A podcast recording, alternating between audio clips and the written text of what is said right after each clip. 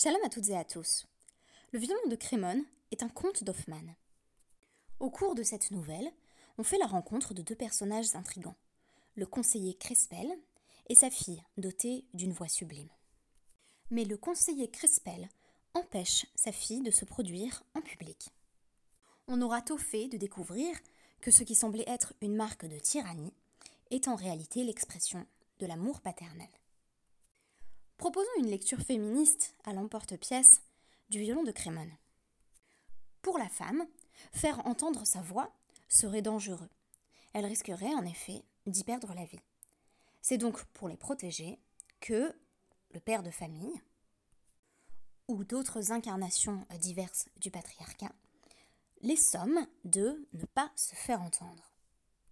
Si j'ai choisi cette référence, c'est parce que nos dapim du jour, les dapim 38 et 39, puisque nous rattrapons le daf de Shabbat, nous parlent de questions de sexualité féminine, dans des domaines où la figure du père va intervenir pour s'effacer peu à peu au profit de la femme elle-même. On va donc entendre, et c'est de cela qu'il sera question, la voix des femmes. Ce qui m'intéresse, c'est la démarche par laquelle la femme commence par être objet d'étude, puis devient sujet agissant, avant de s'exprimer comme un sujet parlant. Et on va avoir affaire à un passage, je pense, assez surprenant pour un texte de cette époque, où les sages vont interroger directement euh, les femmes de leur famille sur euh, leurs expériences sexuelles.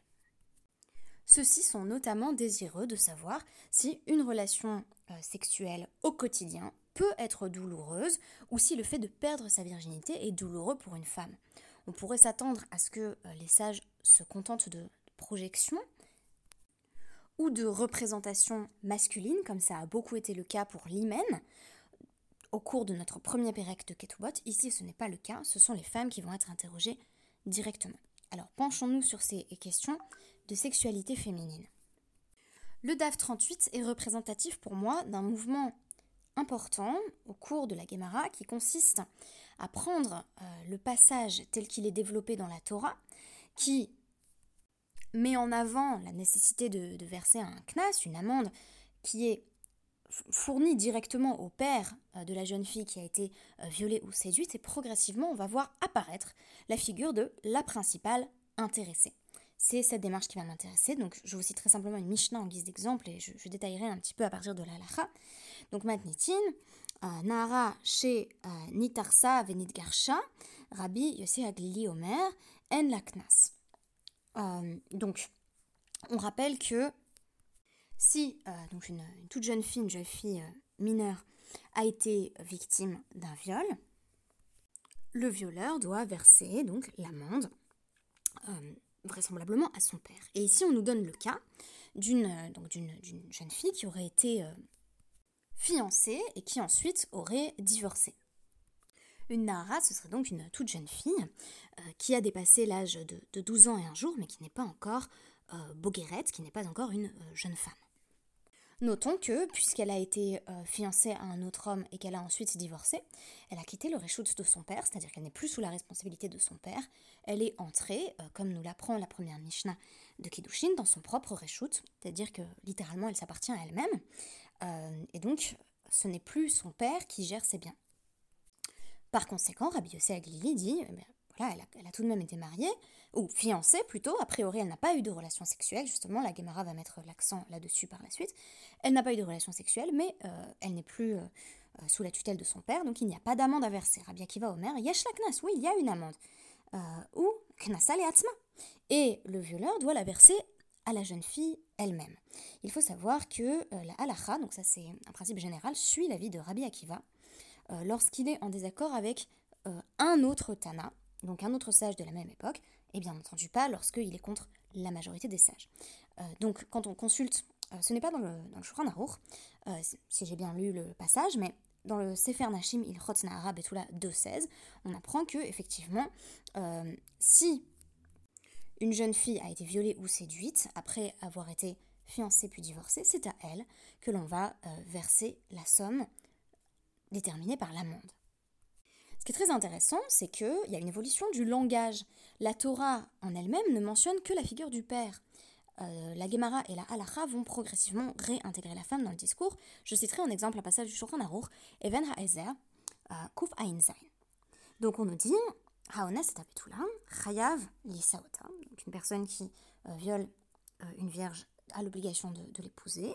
Bilvad, chez Hiveavia, Yu Merotzim. Pourvu que seulement si elle et son père, remarquez comme elle est passée au premier plan et son père au second, quand bien même euh, elle est mineure, euh, le souhaite. Donc, euh, pour toutes les personnes qui, quand ils lisent ce passage de la Torah, sont horrifiées en se disant c'est pas possible, on ne peut pas obliger cette femme à épouser son violeur, c'est une catastrophe.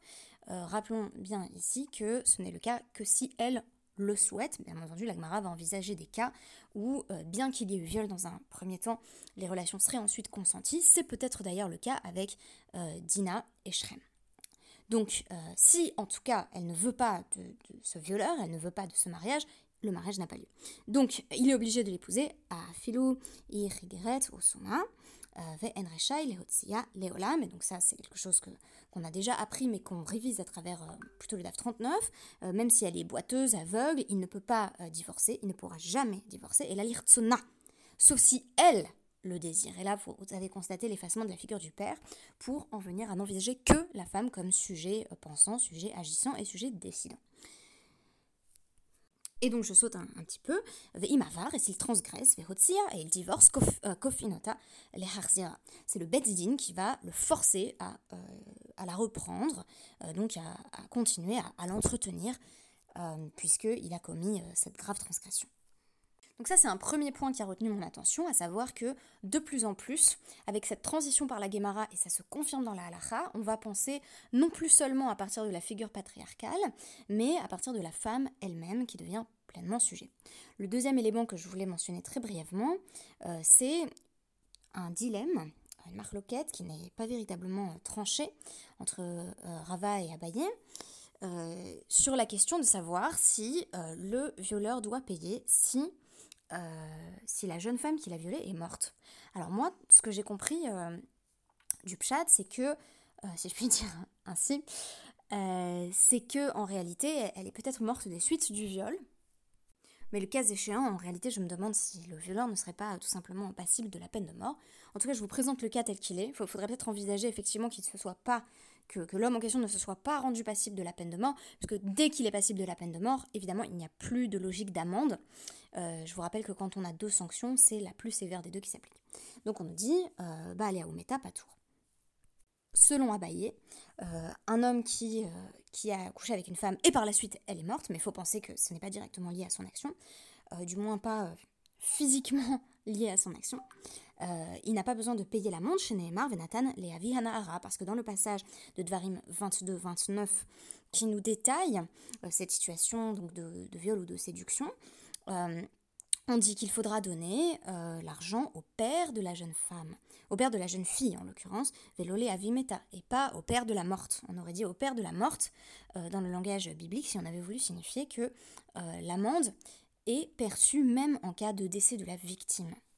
Euh, donc il y a des accords entre Rava et Abaye. Ce qui est intéressant, c'est que ça se finit en tekou, c'est-à-dire qu'il n'y a pas possibilité de d'avoir une certitude définitive en la matière. Le Rambam va trancher quand même en dépit du tekou, donc le tekou c'est on reste en suspens. Euh, donc là encore, il et là, donc c'est euh, Aleph Tedvav. Donc où on nous dit effectivement, bah Aléa, Ometa, Harez Patour, Minaknas. Donc le violeur n'aura pas besoin de payer l'amende si, si la jeune femme meurt à la suite du viol et non pas des suites du viol.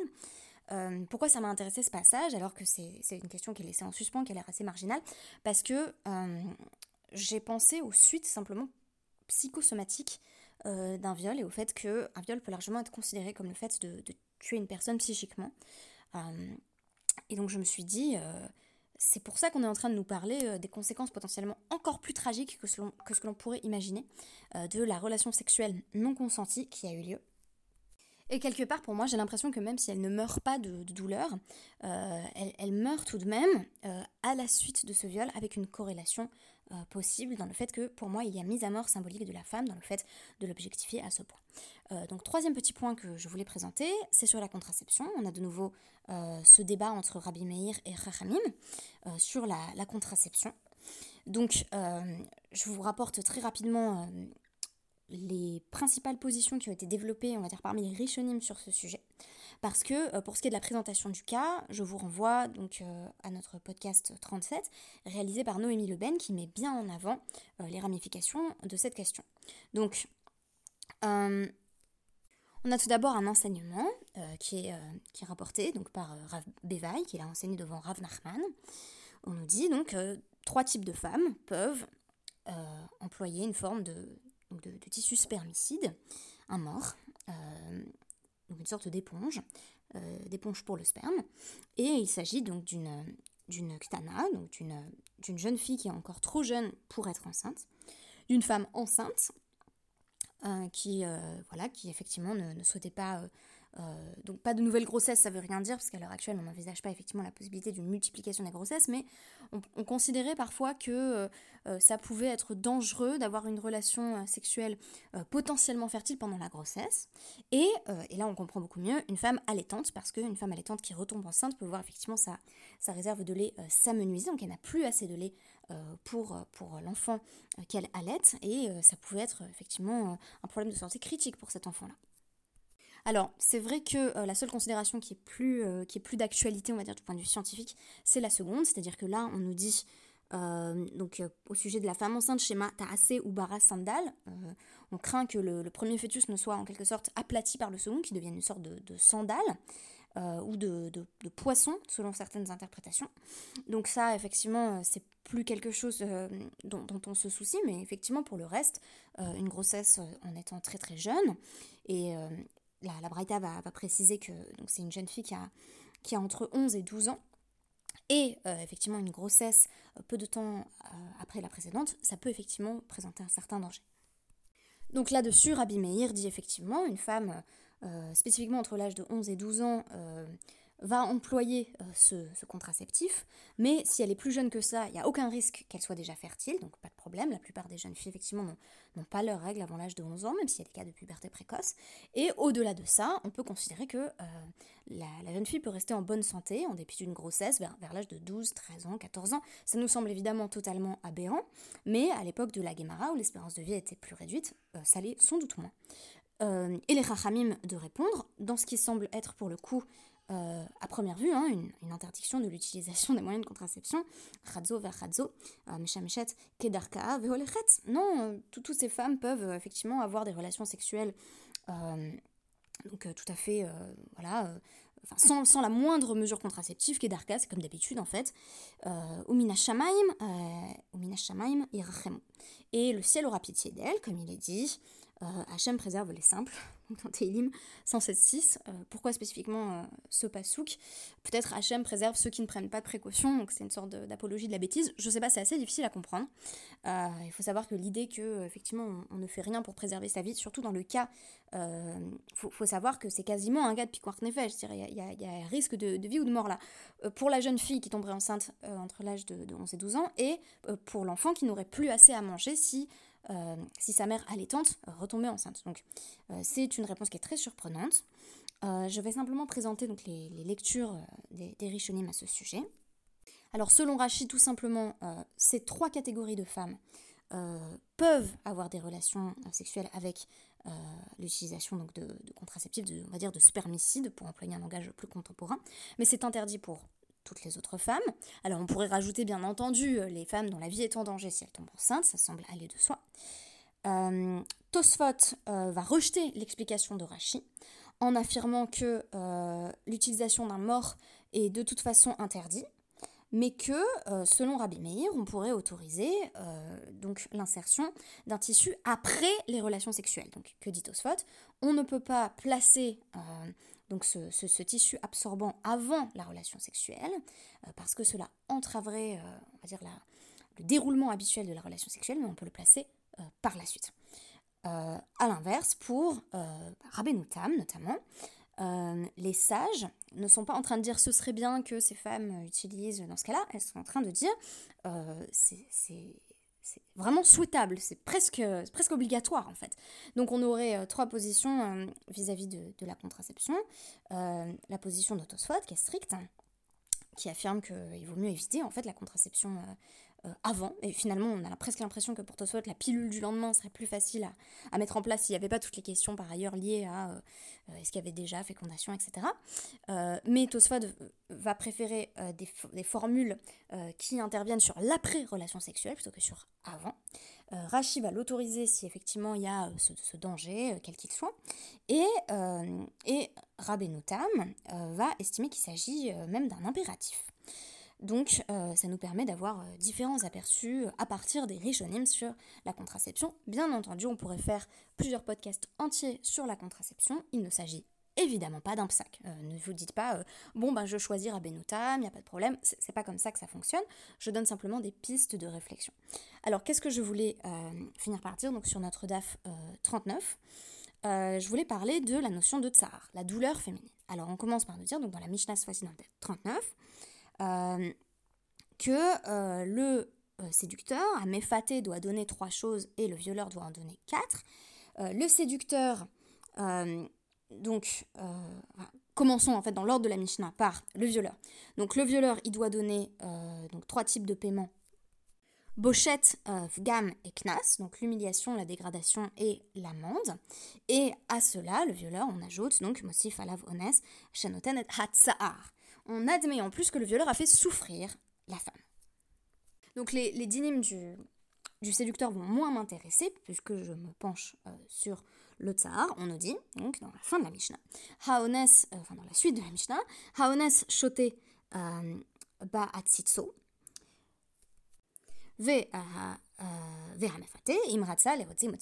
donc le violeur, il doit euh, boire de sa propre coupe, c'est-à-dire il est, il, est puni, il doit en fait assumer ses responsabilités. Mais le violeur, si donc il doit l'épouser, mais s'il veut par la suite divorcer, il peut divorcer. Donc, euh, qu'est-ce que ça veut dire qu'il doit boire sa propre coupe? Eh bien, ça veut dire, on a cité le passage de Yven Heiser tout à l'heure qui, nous parlait de ce sujet, que si euh, elle, est, euh, elle est boiteuse, euh, aveugle ou couverte de pustules, eh bien, il doit l'épouser et il ne pourra jamais divorcer. Sous-entendu, tu as cru que cette femme était un objet, tu as cru que tu pouvais ne la percevoir que comme un appareil génital qui était là pour, pour ton bon plaisir. Non, non, en fait, tu dois la voir comme une personne. Et la voir comme une personne, c'est envisager ce que ça voudrait dire de pouvoir l'épouser. Donc, je rappelle que il n'y a de mariage que si la femme qui a été violée euh, le souhaite pour une raison ou pour une autre. On n'arrive pas à comprendre pourquoi elle pourrait le vouloir. Mais peut-être que socialement, c'était aussi plus facile dans certains cas d'épouser son violeur. Peut-être que dans certains cas extrêmes, elle était tombée amoureuse de lui. Tous les scénarios sont envisageables. Et on peut aussi envisager que dans la plupart des cas, euh, eh bien, elle ne souhaitait pas de ce mariage-là. Donc on nous dit en revanche, si euh, elle le trompe, alors là, c'est bon, il peut divorcer. parce qu'on nous dit toujours dans le dans le passage donc, de Dvarim 22-29, euh, Veloti et Isha, elle sera sa femme, Isha Haraouyalo, seulement si elle peut euh, être une femme convenable. Donc euh, effectivement, si elle le trompe, on ne va pas les faire rester ensemble. moi, ce qui m'intéresse, c'est la Gemara qui enchaîne là-dessus, donc en disant Tsar des C'est quoi la douleur? Quelle douleur est-ce qu'elle ressent? Euh, le père de Shmuel dit euh, on pourrait penser que c'est euh, la douleur pas tant liée au rapport sexuel que aux violences qui entourent cet acte sexuel, c'est-à-dire quand il l'a jeté au sol, al-gabé karka. Rabbi Zera dit non, ça va pas du tout, parce que Ela Meata, Chavata al-gabé shiraim, Hachi nami de Est-ce que si, au lieu de la jeter au sol, sur le sol qui est dur, il l'a il lancé sur un lit de soie, est-ce qu'on va dire qu'il y a une exemption de la douleur? Absolument pas. Alors la Gemara tente de dire non mais les rapports sexuels c'est douloureux pour les femmes de manière générale. Donc euh, il y a une braïta où c'est Rabbi Shimon ben Yehuda qui rapporte au nom de Rabbi euh, Shimon. Évidemment on tranche pas du tout comme ça hein, mais c'est un avis. Euh, Ones eno meshalem et voilà la personne qui viole n'a pas besoin de de rembourser pour la douleur. Mais chez Sofa les hitster bala parce que de toute façon, elle aurait souffert ou elle est, elle est vouée à souffrir quand elle couchera avec son mari. Je rappelle qu'il s'agit d'une femme qui n'a jamais eu de relation sexuelle, donc ce viol est d'autant plus douloureux comme on peut l'imaginer. Et donc là, on nous dit oui, mais son premier rapport sexuel, il aurait été douloureux de toute façon. Euh, Amrolo, non, tout le monde lui a répondu, la unanimité contre lui. Euh, Enodomé, euh, Nivelet Beones, Nivelet. C'est pas du tout pareil. Euh, être pénétré, c'est ce qu'il dit, hein, euh, par la contrainte, qu'être pénétré avec son consentement. Donc, euh, Autre réponse de Rav Nachman, euh, qui rapporte au nom de, de, de Rabba Baravou, ce qui lui fait mal, c'est le moment où il la force, où il la force à écarter les jambes. Et en ce sens-là, la Gemara va distinguer avec le cas de la Mefuta, de la femme qui a été séduite, puisque on nous dit Picarot, les, les femmes éclairées littéralement, chez Bahen, Omrot, euh, Mefuta en la Donc les expertes euh, en matière de choses féminines disent qu'une femme qui a été séduite mm, en fait n'éprouve pas de douleur puisque la, relation bien que non conventionnelle, non normative et non sanctionnée par le mariage est tout de même consentie. Euh, et donc ce qui est intéressant c'est que les sages vont poser la question mais au fond est-ce que toute première relation sexuelle n'est pas douloureuse? Vera Kachazinan des euh, Itzla Est-ce qu'on ne voit pas qu'elle en a? C'est-à-dire elle a du tsar de manière générale, elle souffre. Amar Abaye, donc Abaye va demander à sa mère adoptive alors, est-ce que la première relation sexuelle est aussi douloureuse, si douloureuse que ça? Parce que si elle est très douloureuse, alors euh, il n'y aurait pas de raison que le violeur euh, paye plus. Et donc sa mère adoptive va, lui répondre c'est un petit peu douloureux, mais vraiment pas tant que ça. Donc, Kemaya Khamime, al des c'est comme si on mettait un peu d'eau chaude sur le crâne d'un chauve. Euh, donc euh, Rava dit que sa femme, euh, donc Rava va demander à sa femme, enfin c'est vraiment un passage assez éblouissant. Peut-être que nous, avec notre mentalité contemporaine, on se dit bah c'est évident qu'ils aillent demander à leur femme, mais enfin moi je trouve ça assez révolutionnaire pour un texte, pour un texte de cette époque. Donc, donc il dit j'ai demandé à ma femme et elle a dit que c'est comme Rivda des des Roussilta, donc c'est comme un petit comme, comme si on enfonçait un couteau et qu'on l'enlevait. Donc ça, a l'air quand même de, de, faire un tout petit peu mal, mais là encore, c'est pas une douleur insoutenable hein, dans, les commentaires. Et Raf Papa euh, Amar, Raf Papa, il a demandé là encore à sa femme et elle lui a dit, euh, elle lui a dit, euh, Ki Nahama Akusha euh. C'est comme quand on a un peu du pain dur sur les, contre les gencives. Quoi. Donc ah, il y, a une petite gêne, mais euh, c'est tout et c'est franchement pas une douleur insoutenable.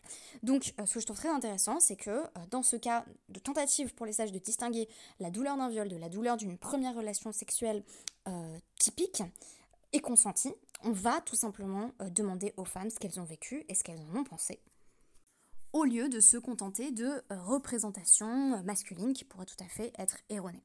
Et donc j'ai l'impression que ça nous donne le modèle pour agir nous-mêmes euh, je pense qu'en tant que femme, il y a eu de nombreuses révolutions euh, qui nous ont permis euh, de nous exprimer, de nous faire entendre. Alors tout ça a commencé avec les Yoatsot Alacha, quand on a compris que ce serait plus approprié que des femmes statuent pour d'autres femmes en matière de, de, de loi de Nidal et aux menstruations. Mais de manière générale, ça, ça, me semble euh, présager d'une révolution l'Afrique d'ensemble où on demande simplement aux femmes ce qu'elles en pensent. Et il y, a y a toute une série en fait, de domaines l'Afrique à créer quasi ex nihilo à partir de là. Par exemple, que seraient des lois de tsniout adressées aux hommes? Est-ce que les femmes ont quelque chose à dire sur ce qui un homme est séduisant? Euh, Parce que, a priori, les, lois de l'Antsniout vont définir euh, pour les femmes des parties qui ne devraient pas être exposées à partir de ce qui séduit les hommes. Est-ce qu'on imagine comme ça une discussion de, de femmes, de postcodes, de décisionnaires qui reprennent elles aussi des termes de Shirachirim en disant voici des parties de l'homme qui sont particulièrement séduisantes. Bon, ce sont des, perspectives qui me font rêver en tout cas, et je suis très heureuse d'avoir pu aujourd'hui les partager avec vous. Merci beaucoup et à demain pour une nouvelle étude.